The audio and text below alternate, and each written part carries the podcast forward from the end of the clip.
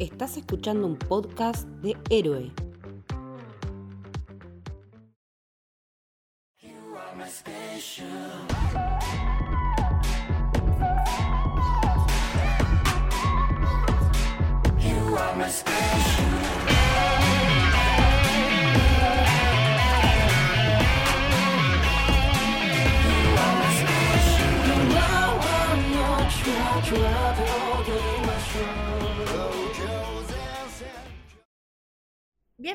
Bienvenidas al Camino del Samurái. Mi nombre es Mili y hoy estoy con Leti. ¿Cómo va Leti? ¿Todo bien? Hola Mili, todo bien por suerte. Y con Lucas. ¿Cómo va Lu? ¿Todo bien? Hola Mili, ¿cómo estás? ¿Todo bien? Todo bien. Y estamos, por lo menos yo, muy contenta porque vamos a hablar de la segunda temporada de Jujutsu Kaisen. You are my special. Flashback de Vietnam. Sabrán que a muchos animes que le dedicamos episodios como Kimetsu, como Tokyo Revenger, en sus segundas temporadas la verdad que no les hemos dedicado otros episodios. Y la verdad que en Jujutsu creemos que realmente lo amerita porque es una historia que evolucionó un montón, que tuvo un montón de cambios, que hubo muchísimas revelaciones, que hubo capaz un montón de cosas que se pueden analizar o ir como desarmando de a poquito. Y me parece que eso es algo bastante meritorio también para, para Jujutsu, porque es una historia que no se queda quieta, que evoluciona constantemente y que todo el tiempo están pasando cosas nuevas. Y tal vez no lo vemos tanto en otros anime que, sin poner sobre la vara si son mejor o peores, como no sé, por ejemplo con Kimetsu pasa que vas a la segunda temporada y más o menos sigue pasando lo mismo que en la primera. Y en la tercera pasa más o menos lo mismo que en la segunda y que en la primera. Sí, como que pa pasa esto de que, bueno, son historias que capaz no es que no evolucionan, pero medio que se siguen repitiendo determinados patrones. Acá en Jujutsu, en esta segunda temporada, vemos que todo cambia muchísimo y sobre todo que tiene un inicio bastante particular porque arranca con el pasado del pasado. ya habíamos visto parte del pasado en la película de Jujutsu Zero y ahora vemos más del pasado en estos primeros cinco capítulos.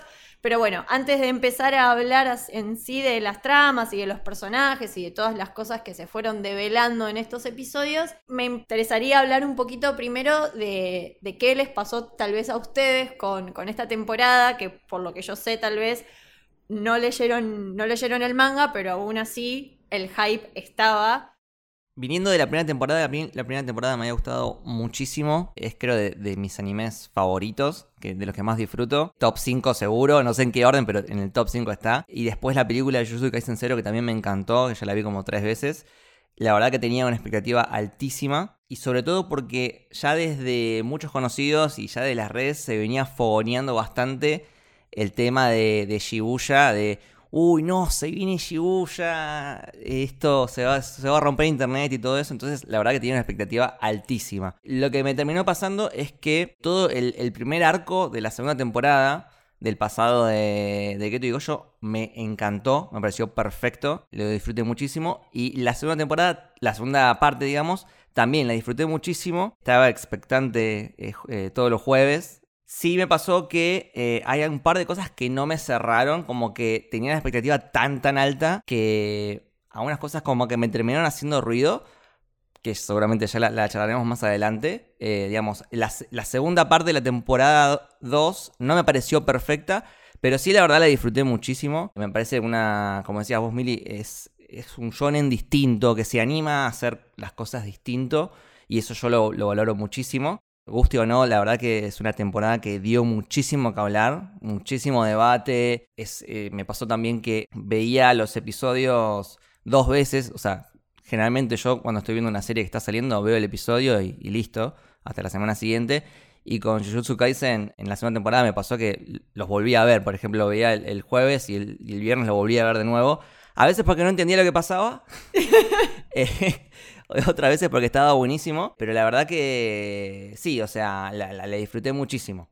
A mí me pasó algo parecido, a diferencia de que no, no noté como una caída en la segunda mitad de la, de la segunda parte, digamos. Lo que hice fue volver a ver todo, ni bien terminó los primeros cinco episodios del, pasado de Goyo y Gueto, lo vi en orden cronológico. vi esos cinco capítulos de vuelta, vi Jujutsu Kaisen 0, vi la temporada 1 de nuevo, de la que no me acordaba mucho porque la primera temporada no es que me había roto la cabeza ni nada. Y después enganché, porque fue justo cuando tuvo el parate de más o menos un mes, Sí, yo hice lo mismo, sí. y enganché con la segunda parte de la temporada. Y ahí se me aclararon todos los tantos, salvo lo que tiene que ver con los rituales, con los dominios, que nunca entenderé la lógica de que para. Es muy difícil, chicos. Es muy jodida. O sea, miré cuánto TikTok encontré, la, la mensajeaba a Mili para preguntarle si estaba entendiendo bien lo que estaba pasando o no. Realmente me encontré con una segunda temporada súper potente. Lo que decías vos del hype es real. Porque era, se viene Shibuya, se viene Shibuya. Es como, acá se, acá se arma. Y, me parece que estuvo a la altura de las expectativas. Más allá de los temas de animación que mucha gente se quejó. Yo no creo que se haya, sido tan notorio como dicen, pero después vamos a hablar un poco de ese tema, de, de cómo labura el estudio Mapa, y, y otra vez pegándole a Mapa. Pero quedé muy contenta y nació un amor en mí que desconocía, que es por el señor Nanami, que estoy completamente obsesionada. Y además de eso me pasó que sin leer el manga, en el manga estaba repicado también. Entonces era como que me fui comiendo spoilers del manga que alimentaban la manija de seguir mirando para decir, bueno, cuando, cuando llegue el momento y que animen esto va a ser una locura. Entonces es como que, nada, terminé yendo a buscar info por otro lado y spoileándome sola porque no puedo con mi alma y necesito saber más. Yo comparto bastante lo que dicen ustedes. Para mí, los primeros cinco episodios del pasado de Geto y de Goyo son perfectos. Me parece que son muy sólidos. Me parece que también comparte mucho la calidad en relación a la película y a la primera temporada. No tanto el estilo, porque el estilo es muy distinto, hasta en la música, hasta cómo está craneado, el montaje es como muy distinto, tiene otro estilo, pero la calidad la sigue manteniendo. Me parece que lo que pasa más adelante en el arco de Shibuya en el anime es que la calidad baja bastante y empiezan a ser episodios tal vez no tan sólidos. No así el inicio, porque el inicio me parece que está muy bien. Por ejemplo, la pelea que tiene Mekamaru con Majito me, me, parece que está muy correcta. Esos guiños a Evangelion, la verdad que los aplaudo y me parece que están muy bien. Perfectos, re bien hechos. Un homenaje hermoso hicieron a Evangelion. Sí, hay, hay homenajes a un montón de animes a lo largo de toda la temporada. Hay un hilo en Twitter que como que los va juntando y, y hay muchos homenajes, muchas posturas, muchos planos, muchas viñetas que son iguales. De hecho, tiene bastante de Hunter x Hunter, que es un anime y un manga al que a mí también me gusta poner en paralelo con Jujutsu, porque creo que tienen bastantes cosas en, en común, en, en el buen sentido. Pero bueno, también como mencionábamos antes, fue una temporada y como también hablamos en el episodio de la última, última, última temporada de Shingeki, es que fue una temporada plagada de polémicas porque la verdad que empezaron a salir muchas declaraciones de varios directores de animación o de varias personas que estuvieron trabajando en los episodios de Jujutsu de los estudios Mapa que bueno, no parecían estar como muy contentos ni con el trabajo final, ni como los estaban tratando en, en relación a lo, a lo laboral. Por ejemplo, el episodio que para mí es una de las peleas más lindas que tiene esta temporada, que es la pelea dictador y Choso. A mí me gustó, a mí me gustó mucho. No solamente que está muy bien dirigido, que la, es, la, la, coreografía de la pelea está muy bien, que se entiende todo, todo el tiempo, cosa que en el manga a veces no sucede. Debo decir que en el anime eso, la verdad que se entiende todo, todo el tiempo, los colores me parecieron magníficos. Y sin embargo en Twitter salió la directora de animación a decir que ella estaba muy frustrada porque solo estaba el 30% de la visión prevista del episodio y que en realidad no estaba terminado y que había un montón de errores. Qué nivel de autoexigencia igual, ¿eh? Porque si decimos que de las mejores peleas y dice es el 30% de lo previsto, deben trabajar con unos estándares inalcanzables. Sí, también eso y igual no, no sé, porque es como decía Lucas, la verdad que si los comparamos con los de la primera temporada, creo que la primera temporada no tiene ni un capítulo flojo en relación a animación, es como muy sólido. Y acá me parece que en el capítulo 38 y 39, el de la pelea de Nanami, Fushiguro, Maki contra Dagon, en ese dominio de, Ah, de esa- la playa, Esa no me gustó, esa no me gustó. esos dos episodios son muy feos. Sí, eh, hay un par de episodios que tienen una animación, yo no sé si decirle mala, pero sí diferente en el sentido de que, de que es un tipo de animación que no se usaba tanto en la serie y que de repente, cuando vos venís con un estilo y de repente lo cambiás tan brusco, te hace ruido. Que es como un estilo, es difícil explicarlo con palabras, pero como con pocos cuadros, con muchos, muchos flashes, muchos colores. Creo que el, de, el de Dagon es un buen ejemplo. Yo no sé si era mala la animación, pero sí que era diferente a lo que veníamos viendo. A mí no me parece mala, es distinta en relación a que es tradicional. Eh, me parece que la, animación de esta segunda temporada es una animación mucho más tradicional, que a mí me gusta, sobre todo cuando la hacen tan bien como, como en Jujutsu, pero a comparación con la primera temporada, que tiene mucho más eh, CGI y, 3D y cosas mucho más novedosas, eh, logran como otros efectos. Lo que me pasa siempre es que yo le doy tanta más importancia a la historia que a la animación, que si lo que me están contando está bueno, es como que la animación no me termina de molestar. Porque a mí me pasa al revés, o sea, yo prefiero esta temporada a la temporada 1, porque la temporada 1 realmente no me terminó de enganchar en su momento cuando la vi cuando salió. Me parece que, que terminó de cuajar narrativamente en esta temporada, como que hubo más cosas concisas y había cosas realmente en juego que eran importantes. Está bien, la otra era introductoria, teníamos que presentar a los personajes, teníamos que presentar la dinámica del Jujutsu, la interna política que hay entre los altos mandos y Goyo, pero la verdad es que si, si no fuera que después empiezo a ver análisis, empiezo a ver qué es lo que dicen sobre la animación y eso, yo no soy de darme cuenta de, de cuándo falla o cuándo cambian de estilo, la verdad en la temporada 2 siento que tiene como estilos muy diferentes y que cambia como de una forma muy, muy inconsistente. Como que venís con un estilo y, viene un capítulo nuevo y cambia el estilo totalmente y después vuelve al anterior. Parecería como que le dieron, esto estoy especulando, no sé si es así, pero parecería que eh, dividieron en varios equipos con diferentes estilos y les dieron tipo, bueno, vos hacer el el 1, el 5 y el 9, y vos haces el 2, el 6 y el 10, y vos haces el 3, el 7 y el 11. Eh, parecería como eso, como que cada uno hizo su trabajo y después lo ensamblaron en el en la temporada. Como viste cuando cada uno hacía una parte del TP y después al final lo juntás todo y es medio cocoliche. Eso me pasó. O sea, no, no creo que sea animación mala, sino que es, es como eh, muy diferente entre capítulo a capítulo. Y bueno, no, no sé si exactamente lo, lo, trabajaron de esa forma, aunque la verdad que tiene mucho sentido, pero si uno se pone a ver la lista de, de, de los directores o de la gente que estuvo trabajando en los episodios, la verdad que en casi todos los episodios eh, la dirección estaba a cargo de personas distintas. De hecho, uno de los, directores, que es uno de los más importantes, que se llama Hakuto Sadamato, recibió muchísimas críticas por estos capítulos de los que estábamos hablando, de temblores, la parte 1 y la parte 2. Y nada, el chabón salió en Twitter como bastante con los tacones en punta, eh, diciendo que bueno, que él ya sabía que sí, que, que, no estaban bien, eh, pidiendo disculpas porque no pudo arreglar los 250 cortes en dos semanas. Encima en un momento dice, viviré como, viviré mi vida como el peor animador que arruinó una obra maestra. Es como no. el menos dramático, pobre. Pero señor. tipo, a esto de hacerse el harakiri, como bueno, no pasa nada, ya está. Qué intensos son los japoneses. Pero bueno, manejan todo, todo esto de, los tiempos y de cómo explotan a, a sus trabajadores de una manera que, bueno, a veces sale bien, como puede ser la película de Jujutsu que le hicieron en nada, dos meses, que también fue algo que salió a la luz, de cuánto habían tardado en hacer una película que encima es, excelente, o como el último episodio de Shingeki.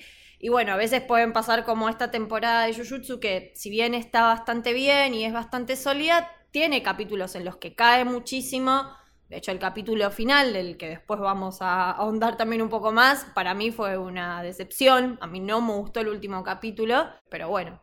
Hay cosas que no me terminaron de gustar, pero no por el anime, ¿eh?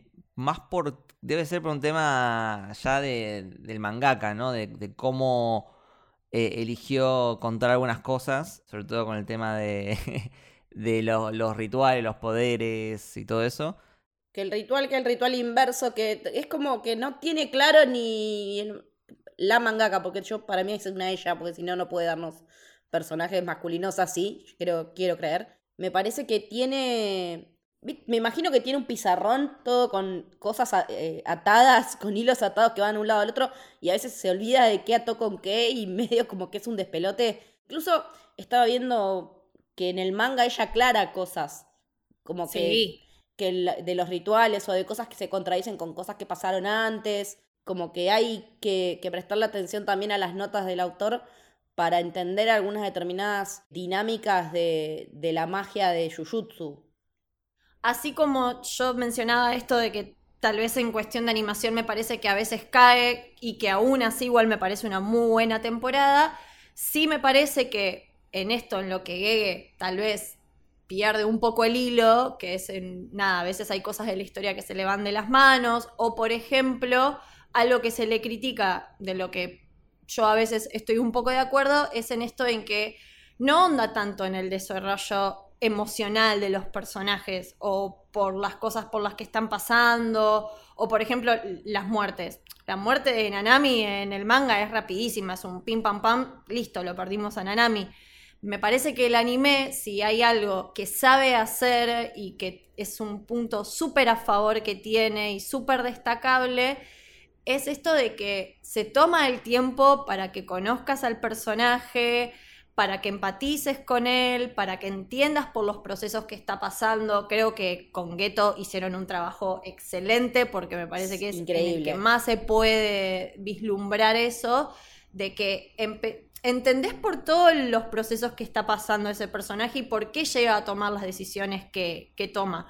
Y los climas que crean con eso, ¿no? Como no es lo mismo que te maten un personaje así de la nada a que te creen todo un clima como lo ven Anami en la playa y nada, que se te estruja el corazón o el pasado de Novara, que si bien el pasado de Novara también está en el manga, acá le dan como un encuadre, como una calidez que la verdad que eso sí me gusta mucho del anime eh, y de cómo va conectando a los, a los personajes y el cariño que, que van construyendo.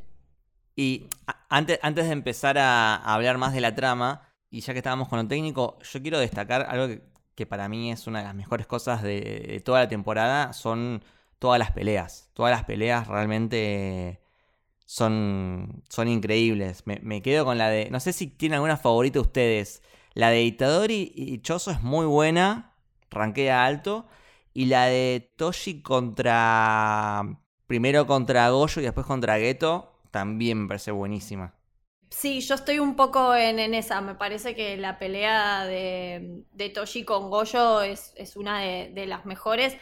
La verdad que la de Mekamaru también me gustó mucho, pero bueno, después en Shibuya, nada, todo lo que es con, con Sukuna me parece sublime. Todo lo que hizo en relación a los colores y a cómo está animada esa, esa pelea. Las peleas están muy, muy bien logradas creo que ahí es donde ponían toda la carne al asador. Y también como que supieron elegir en qué peleas darlo todo y en cuáles, bueno, tal vez no dedicarle tanto como esto que mencionaba antes, ¿no? Esta pelea de Nanami, Fushiguro y Maki y bueno, y el del clan Zenin con, contra Dagon.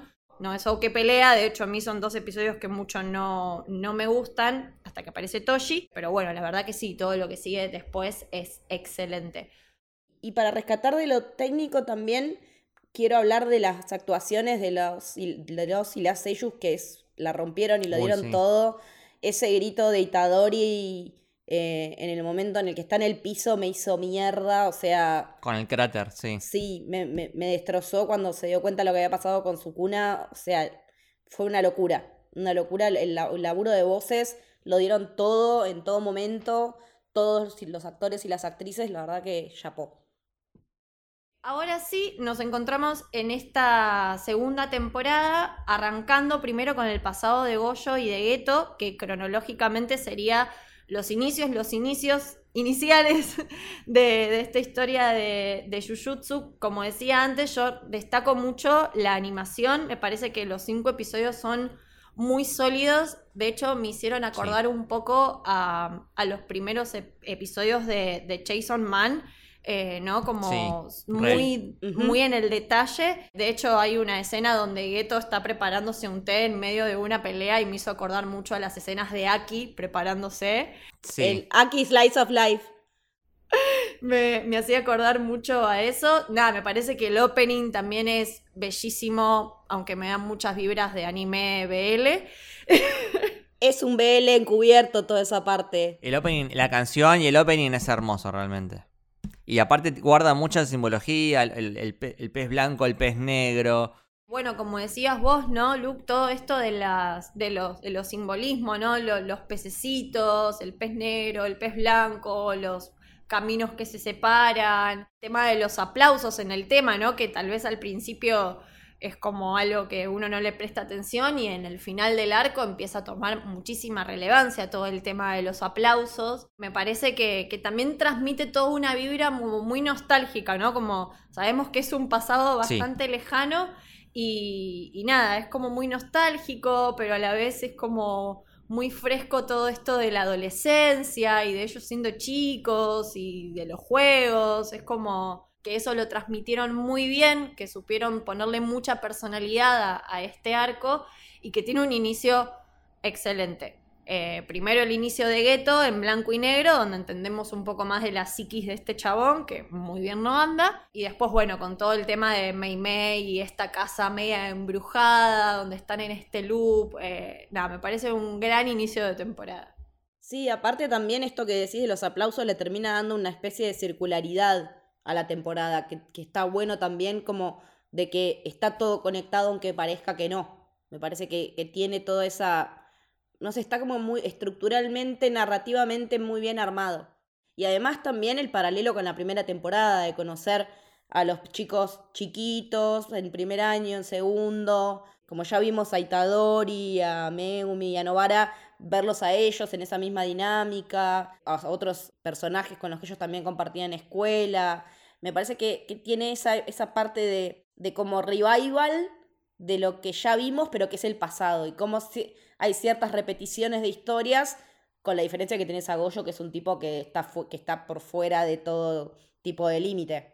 Sí, y también eh, está muy bueno cómo se empiezan a torcer ¿no? los caminos de cada uno, porque cada uno, Goyo y Geto, empiezan en un lugar y terminan como en, en lugares completamente opuestos y extremos, ¿no? Porque tenemos un, un Goyo que es como bastante arrogante, bastante egocéntrico, que en un momento tiene un quiebre, y lo mismo pasa con, con Geto, que es un, Geto es un tipazo y se va como, el- creo que eh, el desarrollo de Geto es en este, en este pequeño arco de, eh, de cinco capítulos evoluciona muchísimo y podés entender muy bien eh, lo que pasa por su mente, porque creo que la temporada más que nada se centra en él. Todo el recorrido que tiene hasta llegar a donde llega y sacar sus conclusiones es terrible y es, y es magnífico cómo está hecho realmente.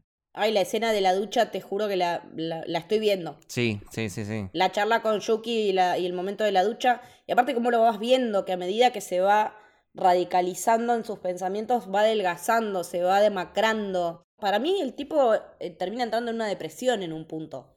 Yo lo, lo, lo vi como desde esa perspectiva.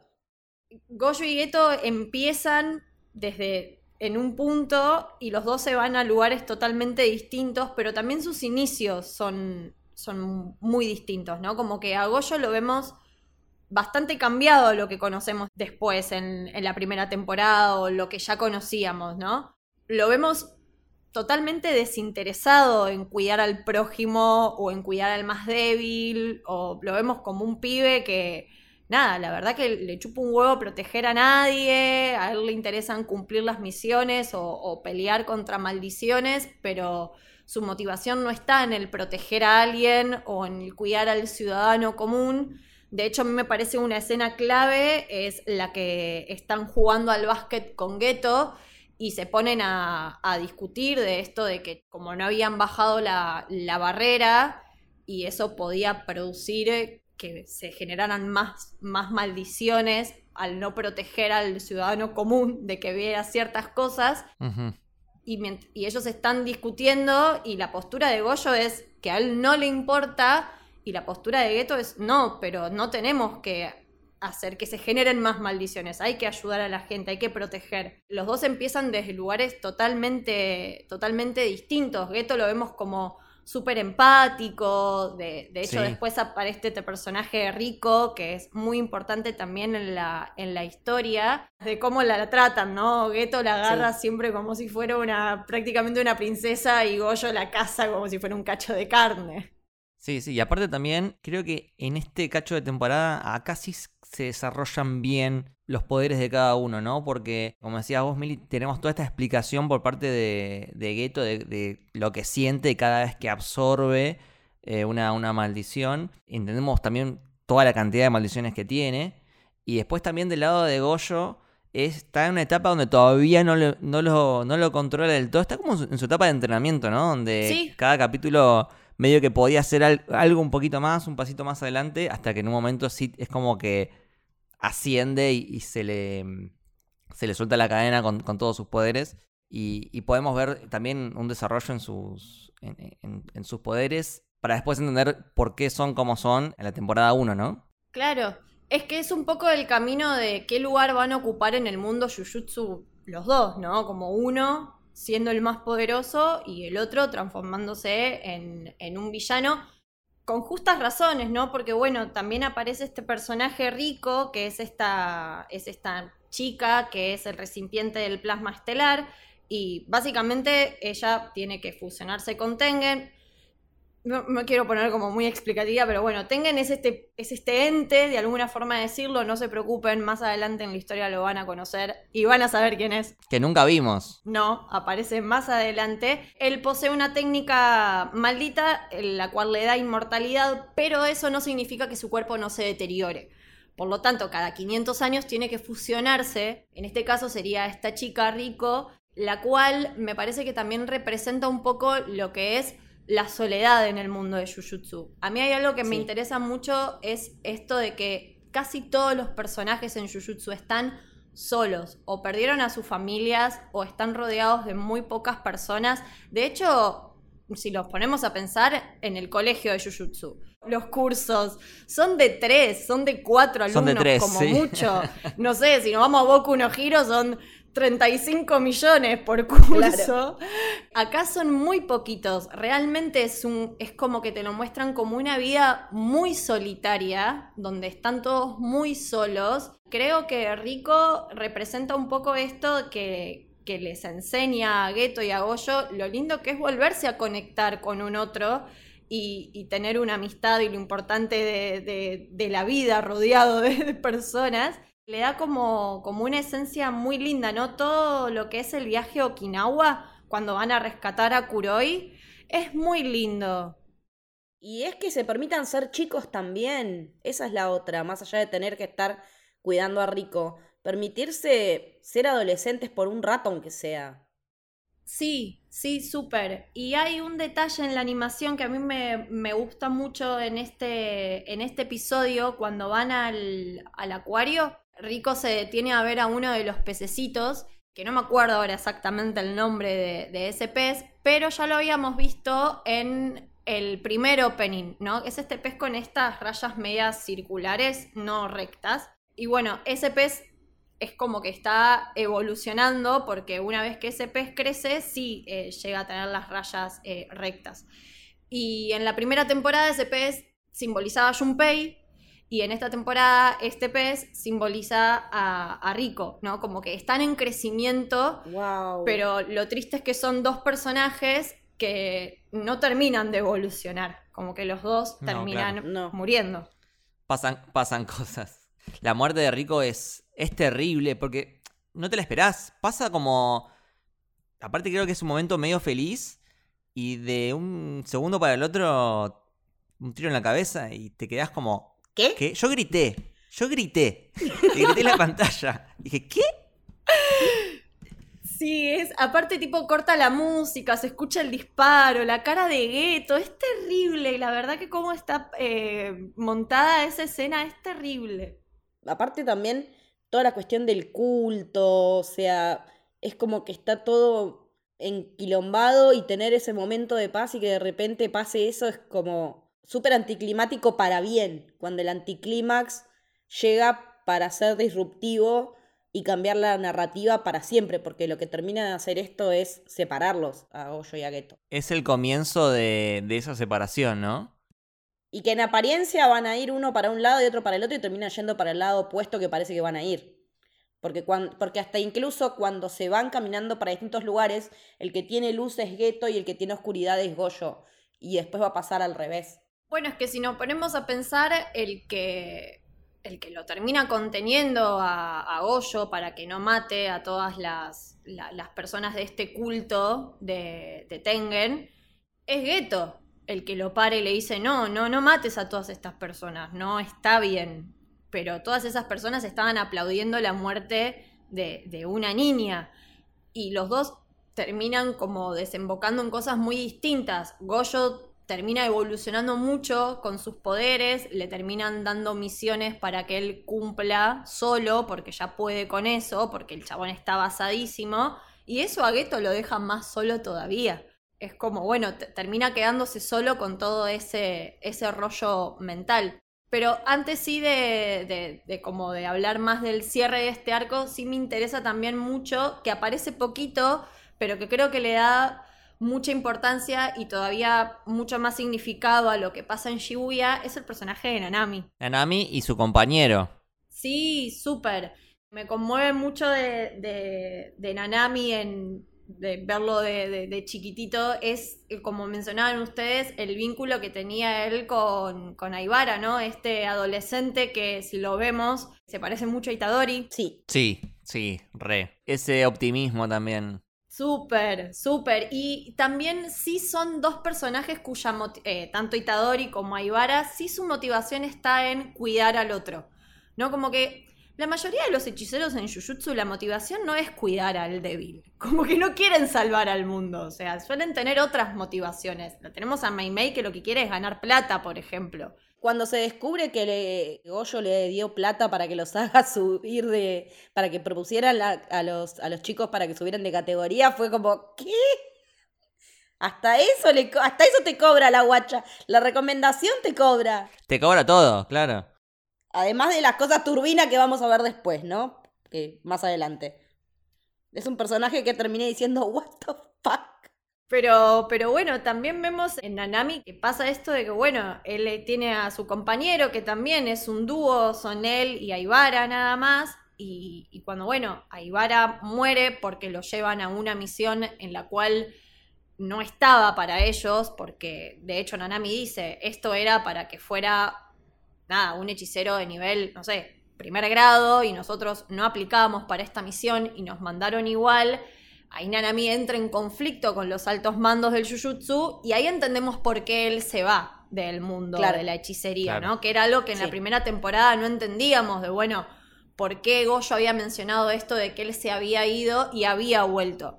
Porque él después vuelve, ¿no? Que Ahí sí entendemos todo con lo que pasa en la panadería, que ayuda a esta chica que tenía la maldición en, el hombro y bueno, ahí él sí encuentra como un cierto, un cierto gusto en esto de ayudar al otro y de recibir un gracias como respuesta. Me parece que Nanami tiene uno de los desarrollos más lindos de todos los personajes. Me gusta lo del paralelo de, de con Itadori porque después, hacia el final de la historia de Nanami, tiene un montón que ver. Me parece que en ese sentido es cuando digo que todo tiene una circularidad y que todo tiene un porqué y una repercusión y una especie de repetición en la historia que está bien hecha. Acá está muy bien presentado, está muy bien cerrado, que cuando lo ve en sus últimos momentos vea la cara de Jaibara es, es, a mí me dio escalofríos, digo, nunca pudo sacarse de encima ni su recuerdo ni tal vez una culpa. Es un arco que la verdad que explica muchísimo del universo de Jujutsu, de cosas que vemos en Jujutsu en cero, que vemos en la primera temporada, que vamos a ver en la, segunda parte de la segunda. Eh, son un poco las bases de Jujutsu esto, y, me encanta que, haya elegido dos personajes que no son los protagonistas, o al menos no es el, trío convencional como es Itadori, eh, Megumi y Novara, y, que haya elegido dedicarle varios episodios a, dos personajes que, si bien son importantes, no son per se los, protagonistas y haya prácticamente, al menos por esos tiempos, descartado a, los protagonistas. Es algo que, por ejemplo, lo hacen en, en Hunter x Hunter, ¿no? Que de repente tenés por ahí una temporada donde hay personajes principales que no aparecen. Entonces me parece que está, está bueno que, se anime a hacer eso. También me, parece que, lo lindo de, de, Nanami, de lo que también entendemos, es por qué él es un tipo de mentor tan distinto a Goyo, ¿no? Como que Nanami no es el tipo de mentor que va a tirar a su alumno al peligro y a dejarlo, ¿no? Como que siempre protege mucho a los a estas nuevas generaciones, ¿no? De hecho, lo vimos a Goyo en la primera temporada tirar a los pibes ahí en la, prisión y dejarlos a la buena de Dios y después tener que decir, bueno, está bien, vengo yo y lo arreglo. Pero es como un profesor bastante, bastante poco responsable como Goyo es el más poderoso de todos, un poco que, sabe que nunca se le ir de las manos. Si se va, si, si hay un tipo de peligro, aparece él y lo soluciona. El problema es cuando no está Goyo, ¿no? También me gustó mucho el pasado de Goyo chiquitito. Me pareció muy tierno. Y también me parece que es muy pesada la, carga que él tiene de, ser eh, la esperanza del clan Goyo. Tiene como una carga que pareciera no tener efecto en él, pero me parece que esa, esa, arrogancia que él tiene viene de esa adoración que tiene desde que nació, de que todo el mundo se congregaba para ir a ver al nuevo bebé, el clan Goyo. Es una cuestión de, crianza en él, esa cuestión de la arrogancia que incluso la vemos en, en, los primeros cinco episodios, que después va a terminar dándose vuelta, pero también con Goyo tomando decisiones de manera irresponsable en un punto.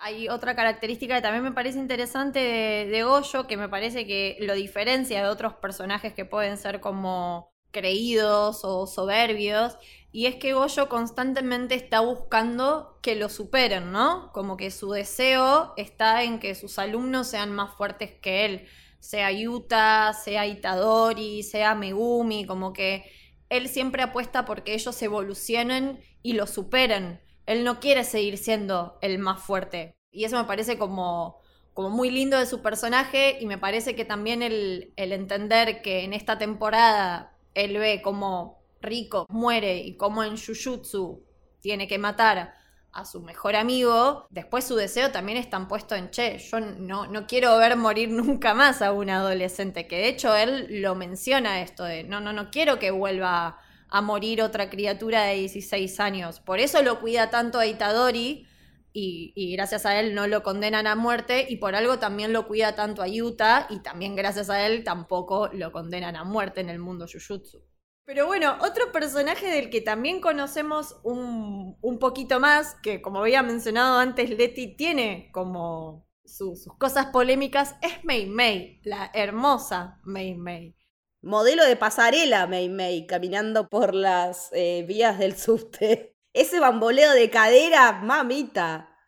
Parece que también representa un poco esto de, de otro tipo de aspiración en el mundo Jujutsu. Como ya había dicho antes, me parece que su aspiración no está en salvar al más débil, su aspiración está en ganar plata y tener cada vez más plata. Ese es su lugar en el mundo Jujutsu, que también es un mundo muy individualista, es como muy corrompido toda la sociedad de la hechicería en, sí.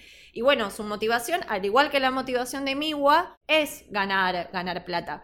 Y lo que me parece interesante es que ella utiliza estos cuervos, ¿no? Que, se sacrifican por, por ella muchas veces. Y utiliza los cuervos de la misma manera que utiliza a, a su hermano, que lo conocemos también en esta temporada, el pequeño Wii Ay, ¿cómo lo usa el hermano? Te juro que me dio una calentura. Incluso en un momento pensé que estaba muerto el pendejo y que a ella no le importaba. Cuando es la parte de los féretros pensé que el pendejo estaba muerto. No, aparte el, el pendejo estaba dispuesto a morir por ella. Sí, sí, totalmente. La tiene como allá arriba en un pedestal absoluto. Y Mei Mei lo lleva a él por la técnica ritual de la que posee su, hermano. O sea, la característica de su hermano es que puede teletransportarse. Por eso Mei Mei aparece y desaparece de Shibuya siempre que quiere, ¿no? Porque cuenta con, con su hermano y el tenerlo al lado de ella le da esta facilidad. Pero eso no significa que Mei Mei lo, lo quiera, ni mucho menos. Es algo que todavía no se termina mucho de entender si lo aprecia o no lo aprecia pero bueno, sí le da pequeños premios, como pueden ser caricitas en la cabeza, como puede ser acostarse en la cama con él. Sin corpiño. ¡Ah! Desver, opción desver, control Z. Lannister vibes. El último personaje que se nos presenta en este, en este arco de Jujutsu es el personaje de Toshi, el hombre tetas, el padre de Fushiguro. Qué hombre. ¿Qué hombre? ¿Qué hombre? Qué hombre. Es que hay categorías de qué hombre y qué hombre. Toshi es un qué hombre para tener de chongo, Nanami es un qué hombre para casarse, me parece. Es como así. Son distintas categorías de qué hombre, ambas nos gustan. Estoy muy a favor de eso. Y la característica de, de Toshi, que al igual que Maki, él no posee poder maldito ni puede ver maldiciones. Y yo creo que con el personaje de Toshi, que bueno, ahí de hecho lo, lo tiro para el que le interese. Hay un fanático que hizo un manga eh, sobre el pasado de Toshi y su paso por el clan Zenin, que es muy bueno. No es canon, pero es muy bueno. Al que le interesa anda. Vi algunos paneles, vi algunos paneles y está buenísimo. Es muy bueno, es bellísimo y creo que lo que pasa con Toshi es que uno tiene que ir más o menos armando su historia de su pasado, ¿no? Como, Sí. bueno, sabemos que Maki, por no tener poder maldito ni poder ver maldiciones, claramente la pasó como el orto toda su vida y así que teniendo eso sabemos que Toshi claramente la pasó de la misma forma. Sí, más siendo parte del el clan Zenin, claro, siendo el mismo clan. Y, y sabemos que él claramente no la pasó bien, por eso él se va del clan, lo abandona. Como que se da a entender que al conocer a la mamá de Fushiguro se encamina un poco en la vida, pero bueno, cuando la mamá de Fushiguro muere, él los abandona. Me pareció como muy tierno dentro del personaje de Toshi, que no es un personaje nada tierno. Es que claro, entendemos por qué le pone Megumi, que es un nombre de mujer porque él dice que él no se acuerda de los nombres de los hombres, que él recuerda más los nombres de las mujeres. Entonces me pareció como muy lindo eso de entender por qué decide ponerle a Megumi Megumi, que significa esperanza, eh, y no simplemente porque era que no le importaba a su hijo, sino que era una manera de recordarlo. Sí, aparte es algo con lo que a Megumi lo han jodido bastante, lo, han delirado en la temporada 1. Ah, tenés nombre de mujer. Y, como decía antes, antes Lucas, me parece que la pelea que, que tiene Toshi con, con Goyo, primero con Geto y después con Goyo, eh, me parecen excelentes, rotísimo. Y hasta ese momento es el único que, que le puede hacer frente a, a Goyo. O sea, de hecho, prácticamente como que lo mata. Goyo re- revive por su poder de no sé qué inverso. Y a Geto también, eh, digamos, lo tiene, lo tiene ahí contra las cuerdas. Y me encanta como justamente con esto de no tener poder maldito, se las ingenia para de alguna forma ser excelente en combate, ¿no? O sea, son estos casos donde por tener como una desventaja termina superando a los, a los que la tienen, porque después tiene este, esta maldición que come armas, que y después también se come a sí misma. Es buenísimo todo, todo ese mambo. Sí, y aparte tiene esto que se llama atadura celestial, que es lo que le da estos poderes extras, Claro. como de superhumano, de alguna manera, ¿no?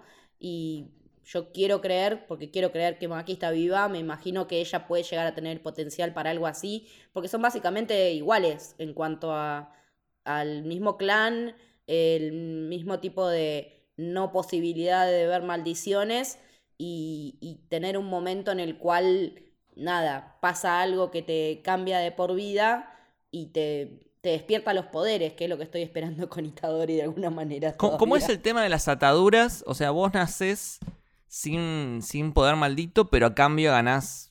Poder físico. Lo vemos igual a Toshi reaparecer en Shibuya cuando esta hechicera lo invoca, invoca la información solamente de su cuerpo, pero la información del cuerpo vence al alma del nieto de, de esta hechicera y Toshi termina tomando el control total. Por lo tanto, empieza siempre a querer enfrentarse al hechicero más poderoso, por eso los termina, entre comillas, ayudando en la pelea contra Dagon y después termina buscándolo a Fushiguro para pelear en una gran pelea también todo lo que es la lluvia de los conejos Sí, es buenísima. Peleón. y nada, que cuando escucha el nombre de su hijo decía sacrificarse también me parece como, como esto que decías antes vos Leti de, de que le da una cierta profundidad al personaje que te hace mal que mal tenerle como un poco de cariño. Y sí, porque él es como que cuando vuelve está en un estado zombie, como que no reconoce quién está de qué bando, o sea, él empieza a pelear contra el que ve que es fuerte y pelea, pelea, pelea, eh, se ve venir que hay alguien que está afuera, que es Fushiguro, hijo, y, y va y pelean y se dan y lo, lo estrola y todo, pero cuando se entera que es él, directamente con esta arma que era el arma de Maki eh, para matar eh, maldiciones especiales, que también no cualquiera puede manejar ese tipo de armas, eso había quedado claro en la temporada 1, directamente se la clava y, chau. Y el final de- del arco del pasado de Geto y Goyo me parece que se dan un poco estas, estas cuestiones, ¿no? Geto finalmente se, se- transforma, que está esto lo que dijimos, eh, lo de los aplausos, ¿no? La escena de la ducha, cuando el, el agua y el ruido se terminan confundiendo con los aplausos que habían escuchado antes de, de los de esta secta prácticamente. Se encuentra con estas nenas que son re importantes después eh, en, la historia y las termina cuidando. Nos enteramos que también la friquea porque mata a toda la gente de esa aldea, mata hasta su propia familia. Y como decíamos antes, ¿no? Estos caminos por, por separado, el encuentro entre Goyo y Geto en el KFC, que también fueron muy buenos memes. si bien los dos quedan al cuidado de, de niños, porque Goyo termina al cuidado de Megumi y Geto al cuidado de estas niñas, los dos terminan tomando decisiones totalmente contrarias, ¿no? Que ahí también tiene mucha importancia la charla que Geto tiene con Yuki, ¿no? Donde, bueno, prácticamente le implementa la idea. Exactamente. Sí, es como que lo termina de arrojar al abismo. Sí, le hace, le hace un Inception. El tema de- del pueblito este donde va, para mí es re importante cuando va a salvar a, a las niñas estas, que son las que después aparecen en, en Jujutsu Kaisen Zero. Hay como algo gris ahí, porque si bien hace mierda todo el pueblo, el pueblo les estaba haciendo bullying a estas, a estas niñas. La- las tenían encarceladas, trataban mal, como bichos raros, porque justamente tenían estos poderes. Entonces decís, y bueno, pero un poquito merecido estaba. Es que yo creo que Geto tiene planteos muy parecidos a los de Magneto, ¿no? Absolutamente, re, re. Hay un paralelismo entre Geto y Magneto, como que tienen ahí una, una historia bastante, bastante parecida. Es como el héroe, antihéroe, este villano que no es tan villano, como que por lo menos llegás a entender las motivaciones. Tiene un punto en esta cuestión de, bueno, para los que nosotros protegemos son los mismos que después nos están oprimiendo, ¿no? Están maltratando a dos niñas simplemente por tenerles miedo, ¿no? Como que el que tiene miedo también se vuelve opresor. Este arco finaliza con, con todo esto, pero bueno, la verdad que todo lo que sigue de Shibuya es muchas peleas. Eh, la primera que tenemos es la de Mekamaru contra Majito, donde, bueno, descubrimos que Mekamaru era el, el infiltrado, que también tenía sus motivos y que nos, al final no es que abandona su grupo ni es que se vuelve un villano, pero bueno, él también tenía un deseo muy fuerte que era contar con su cuerpo en buenas condiciones. Me gustó también el hecho de la energía acumulada de tantos años Sí. y que podía ir largando por años como él eligiera. Me pareció que estuvo re piola eso. Sí, es muy interesante. Y también su, su relación con esta chica, no me acuerdo el nombre, la de pelo celeste. Miwa. Mm. Con Sí. la, la pobretona. Miwa la pobre. No, y aparte eh, la relación que tiene con Mekamaru, además, con este dispositivo que, que él les deja aún después de muerto, ¿no? Como que Sí. queda una parte de su conciencia y que puede expresarle sus sentimientos a ella a través de este, de este dispositivo que también los ayuda a ellos en un montón de instancias. Sí. Creo que no es con eso que, que se enteran que Goyo está sellado. Sí, y también lo ayuda a Itadori cuando está peleando con Choso. Pero bueno, en esta pelea lo vemos lamentablemente perder contra Majito, otro más perdiendo contra Majito. Majito y la puta que te parió. Yo no entendía el hate a Majito y ahora estoy como odiadísima con ese sorete. Es el peor, es peor, o sea, es peor que Sukuna. En este punto lo odio más que a Sukuna, te juro. Pero bueno, se dan como muchos sucesos en todo, en todo lo que es el desastre de, Shibuya, ¿no? Tenemos muchos grupos por, por separado. Como decía antes Leti, a Goyo lo terminan sellando. también se da esta revelación de que Geto no es Geto, que Geto en realidad es Kenhaku, que es este hechicero de la familia Kamo, bueno. Que de alguna manera es padre, madre, ma padre de Choso, sus hermanos que ya murieron y de Itadori. O sea, si quieren puedo explicar un poco eso. Si sí, lo- porque no me quedó muy por claro. favor, te pido, te pido por favor que me lo expliques. Para niños, para nenes de 5 años, No, por los favor. quiero un montón. A ver, Kenhaku es padre de, de Choso, porque él experimentó con la madre de Choso, que era una mujer que en la era Meiji podía quedar embarazada de una maldición. Entonces, lo que hizo fue experimentar con esta mujer que quedó embarazada de una maldición y tuvo nueve úteros malditos. Que nosotros conocemos tres, que son Choso y los dos con, con los que pelean al final de la primera. Itadori no es parte de ese experimento. No Ajá. tiene nada que ver con eso. Va por otro lado que se va a revelar más adelante. Pero sí es familiar de Choso, o sea, sí es el hermano. Sí, porque cuando le empezó a decir hermano, hermano, hermano, digo, ¿qué carajo? Claro. ¿De dónde, hermano? No, aparte conven- convencidísimo. Claro, ¿vieron que en Kenhaku se explica que tiene esta capacidad de ir trasladando su cerebro a distintos cuerpos? Sí. Bueno, Ah, ah. Yo siempre me pregunté por los padres de Itadori desde el momento en el que el abuelo le dice algo de los padres. Eso me quedó repiqueteando desde el primer capítulo. Me quedó. Y entonces tiene que ver. Al carajo, ahora sí entiendo. Vendría siendo eso, tenemos esa, esa revelación y de hecho Choso eh, en esta magnífica y hermosa pelea que, que tiene con Itadori, en, de, aparte de los colores, el rojo, el celeste, ay, me parece alucinante toda esa pelea. El poder de Choso es buenísimo, aparte. Cuando está por matar a Itadori, como Choso tiene la capacidad de percibir cuando uno de sus hermanos está muriendo, entonces ahí él tiene como esta epifanía de estas escenas con Itadori. Pero por esta cualidad que él tiene de poder sentir cuando uno de sus hermanos está muriendo, que es lo que pasa cuando en la primera temporada mueren los otros dos. Se me hace que debe tener que ver con también con que él tiene manipulación de la sangre y el lazo sanguíneo, ¿no?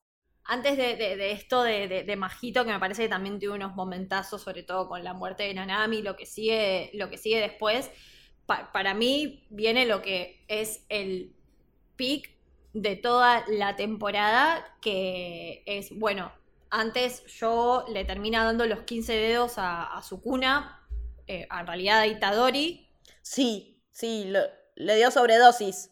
Claro, exactamente. Por lo tanto, Sukuna toma el control, creo que por 19 minutos o una cuestión así, de- del cuerpo de, de Itadori. Termina matando a Mimiko y a Nanako, a estas dos niñas, las, las termina matando y termina teniendo una excelentísima pelea con Yogo y ni hablar de la pelea de Sukuna contra Majoraga, que me parece una de las mejores peleas que vi en el anime en general, me parece alucinante.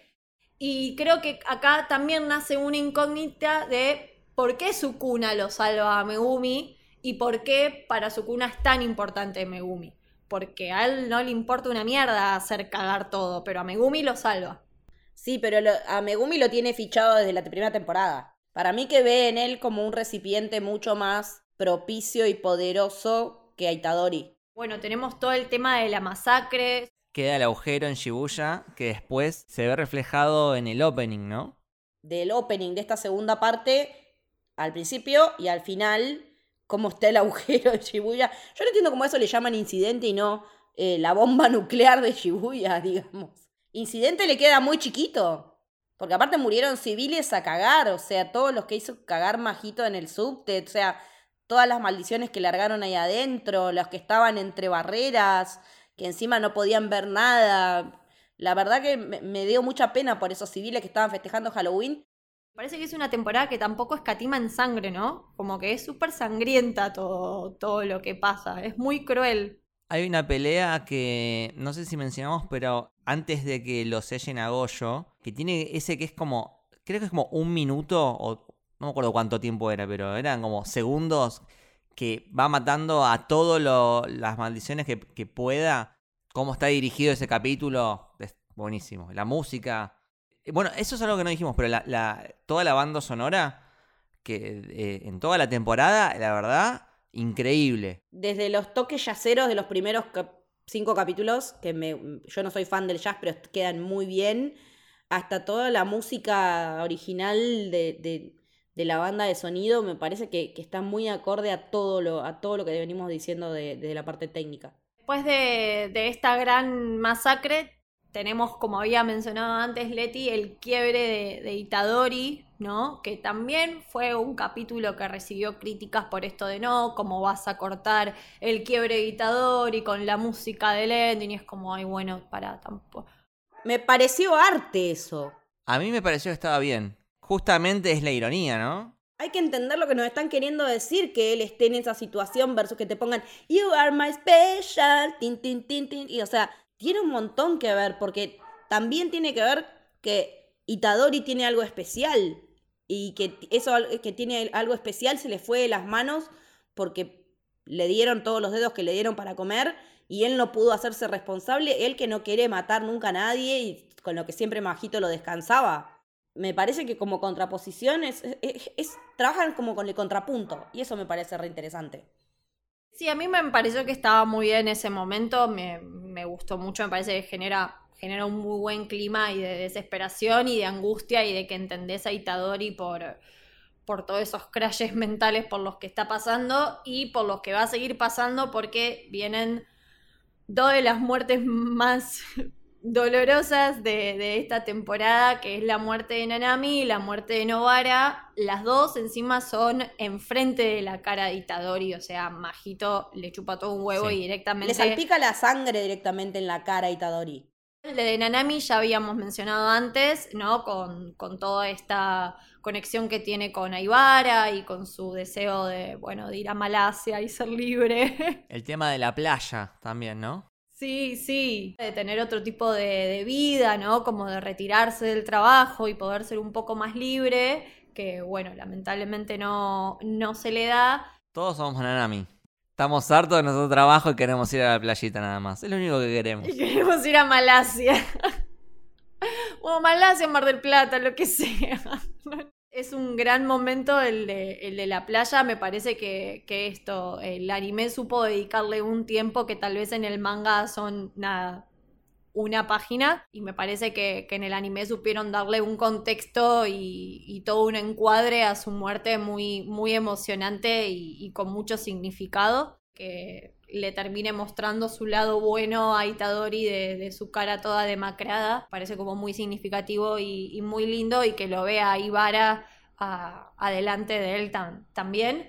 Y, y me parece que también es bastante significativo el momento final de, de Novara, ¿no? Que antes de llegar a su muerte hay que destacar que también su pelea con Majito es alucinante y está dirigido por una mujer ese episodio y está dirigido como la concha de la lora también. Todo ese intercambio que hay como dos peleas en simultáneo, porque está Itadori contra Majito, y después hay como un segundo Majito que está con, con Novara, pero en un momento van corriendo y en ese pasillo que se intercambian, y ahí Itadori como que Itadori le cae la ficha de, che, el verdadero está yendo con Novara. Es tremendo. Sí, y, y aparte el cómo el montaje y la edición de estos capítulos, ¿no? Porque él la toca a Novara y termina el episodio. Y después tenemos todo el pasado.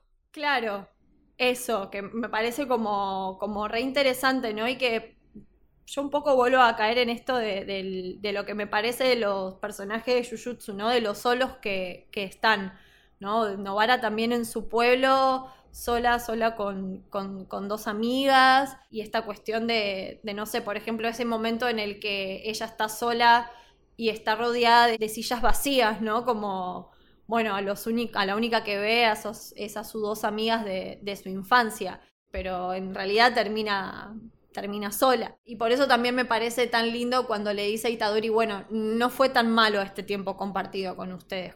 Y me parece muy lindo que también podamos ver a la que había sido su amiga de su pueblo, que era una paria pobre, la vemos crecida y recordándola también, como diciendo, uy, ¿qué será de la vida de, de esas niñas que me readmiraban?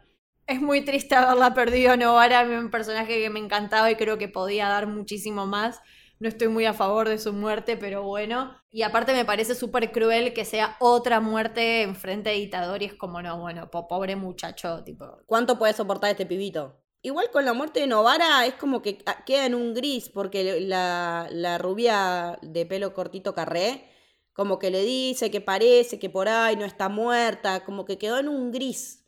O sea, yo la daba por muerta, de hecho te escribí a vos, me dijiste en el manga no está claro, y después pasó en el anime y fue como, pero entonces ¿qué quedamos? ¿Está viva? ¿Está muerta? No, no terminé de entender. Me parece que, que en ese sentido el final deja algunos cabos medio sueltos, como medio raros. Lo mismo también con todo, ¿no? Con todo, no sé si murió o no murió. Eso me, me quedó ahí con la duda. una mano perdió y la otra tocó a Majito, pero no me parece que esté muerto. Eso es algo que, a mí me, interesaba como de debatir de esta cuestión del final, ¿no? Bueno, después de la muerte de Novara tenemos todo el enfrentamiento de Majito con, con todo, que termina llegando al rescate en una entrada triunfal de todo. Increíble, increíble pelea. Increíble pelea que, termina teniendo con, con, Itadori, que lo ayuda, ¿no? Caen también los estudiantes de la, de la escuela de Kioto, cae la maestra, se da como todo este encuentro final. Y, a mí tal vez es algo que me pasó un poco de que con, el final del anime que sentí que tal vez para la gente que había leído el manga entendías muchas más cosas o como que te cerraban las ideas, pero para la gente que no leyó el manga siento que quedaban medios como sin entender mucho qué onda. No sé qué les pasó a ustedes con eso. A mí me pasó que el, el anteúltimo que es la pelea creo que de, Itadori contra Majito, me encantó, me dejó re manija. Y después el último es como que baja mucho. Es un episodio muy, muy teórico. Sí, demasiado. Muy conversacional, muy de te explico el plan que ya hice en el pasado y que voy a activar ahora y aparte es medio complicado de entender. Esto es algo personal, pero Majito, yo quería una peor muerte de Majito. Yo quería que y lo haga mierda. Entonces cuando, lo mata Geto es como que... Eh, pero bueno, como que no fue tan satisfactorio. Fue una muerte ella. Sí, claro, como que esperaba que sufra un poco más. Pero mm, lo sentí un poco anticlimático al final. Me dejó demasiadas puertas abiertas y no se sintió un final de temporada, ¿no? Claro. Me pasó eso. O sea, es un episodio que parece que la semana que viene hubiese otro más. Sí, bueno, la hermana de Megumi despierta porque Kenhaku activa los hechizos que él había lanzado sobre ciertas personas y eso también lo logra gracias a que termina absorbiendo a Majito, o sea, él termina sacando todo el potencial de los poderes de Geto, que no era solamente absorber maldiciones, sino como lo que hace con Majito es absorber el poder literalmente que él tenía de manipular las almas, que es Uzumaki, él necesitaba que Majito madure, madure para después absorberlo. Él, siempre quiso absorber a Majito, pero necesitaba que termine de, evolucionar. Lo mismo quería hacer con Yogo y lo mismo quería hacer con Hanami. Lo que pasa que, bueno, los dos terminan muertos y por eso él lo salva, entre muchas comillas, a, Majito. En realidad lo, termina matando. Eh, hubiéramos querido una muerte peor, sí, sin lugar a dudas. Y después sí, a, mí con el final me, pasó algo muy parecido a, ustedes. Hubiera preferido algo como un poco más power. Creo que todo lo que termina pasando es, es bastante, como bastante terrible, porque Itadori, eh, al no estar bajo el ala de Goyo, termina siendo perseguido. También lo culpan por lo que pasó en, en Shibuya. Goyo es básicamente como responsable de lo que pasó en Shibuya, lo terminan responsabilizando de eso y que es un cómplice de gueto. Me hubiera gustado que finalizara con algo mucho más power como puede ser, no sé, la aparición de Utah, que era algo que re esperábamos. No sé, por ejemplo, también me parece que se perdieron como muchos minutos en el capítulo de, de, ver las repercusiones en el país, de lo que la gente estaba haciendo y de un montón de imágenes que Viste, decís como, che, no, no, no me está sumando nada, estás rellenando el episodio. Sí, como que las repercusiones en el mundo no, no Jujutsu, no sé si eran para mostrar en ese momento. O sea, está bueno saber cómo, cómo les, qué les pasa a los civiles de a pie, con todo esto que está pasando, con que no hay luz, con que desapareció el gobierno, que el, el gobierno es acéfalo, qué sé yo. Pero no sé si era ese el momento o el metraje que había que darle.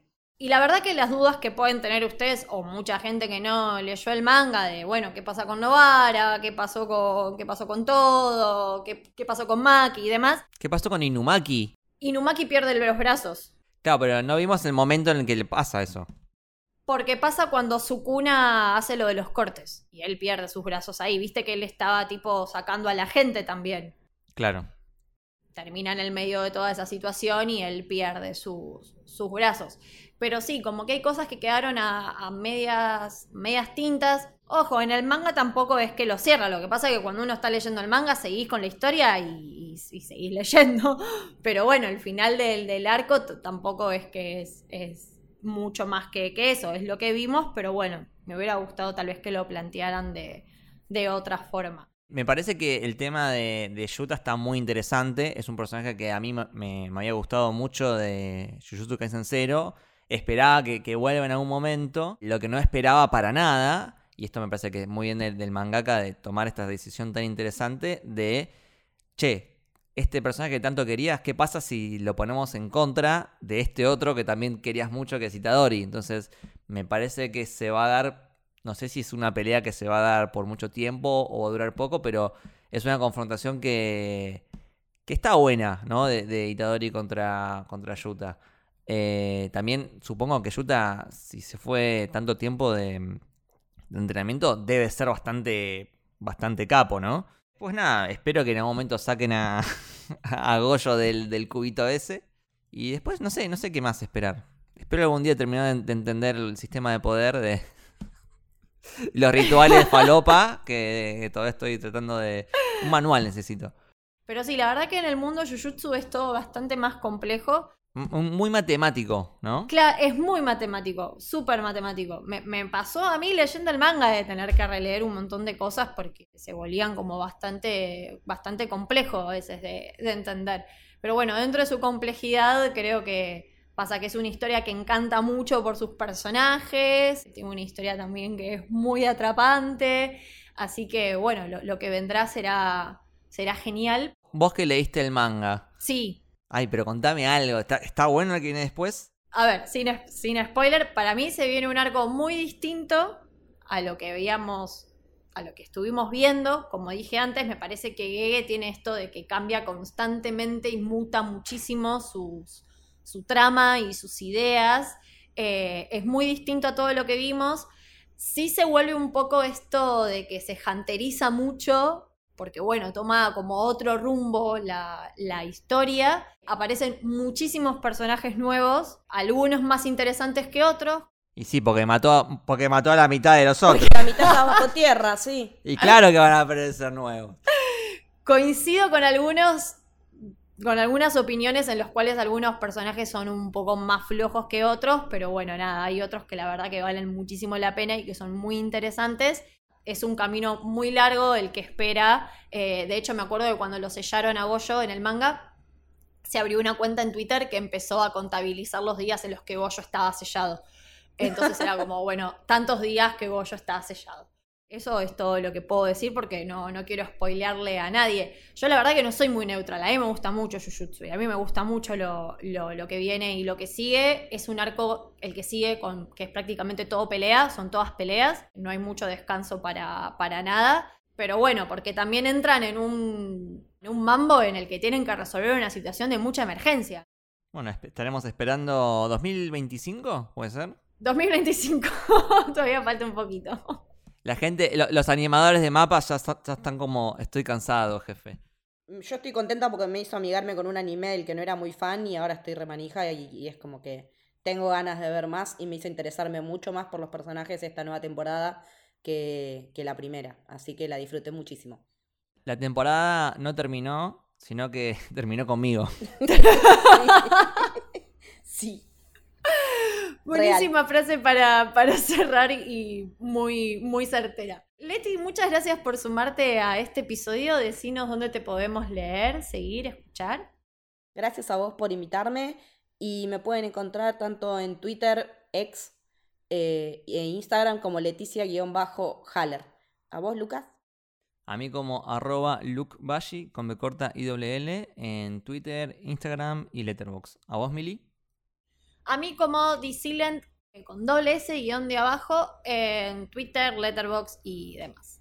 Así que bueno, esto fue el Camino del Samurái. Espero que les haya gustado.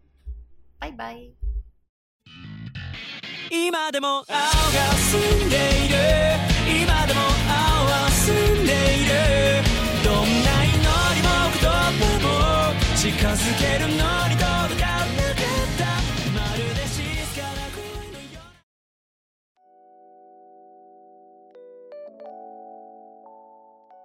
Si querés seguirnos en redes, podés hacerlo en Twitter en arroba caminohéroe y en Instagram en arroba camino del héroe. Si querés seguir a la productora, estamos en arroba soshéroe. También podés sumarte a nuestro club de suscriptores, el Club del Héroe.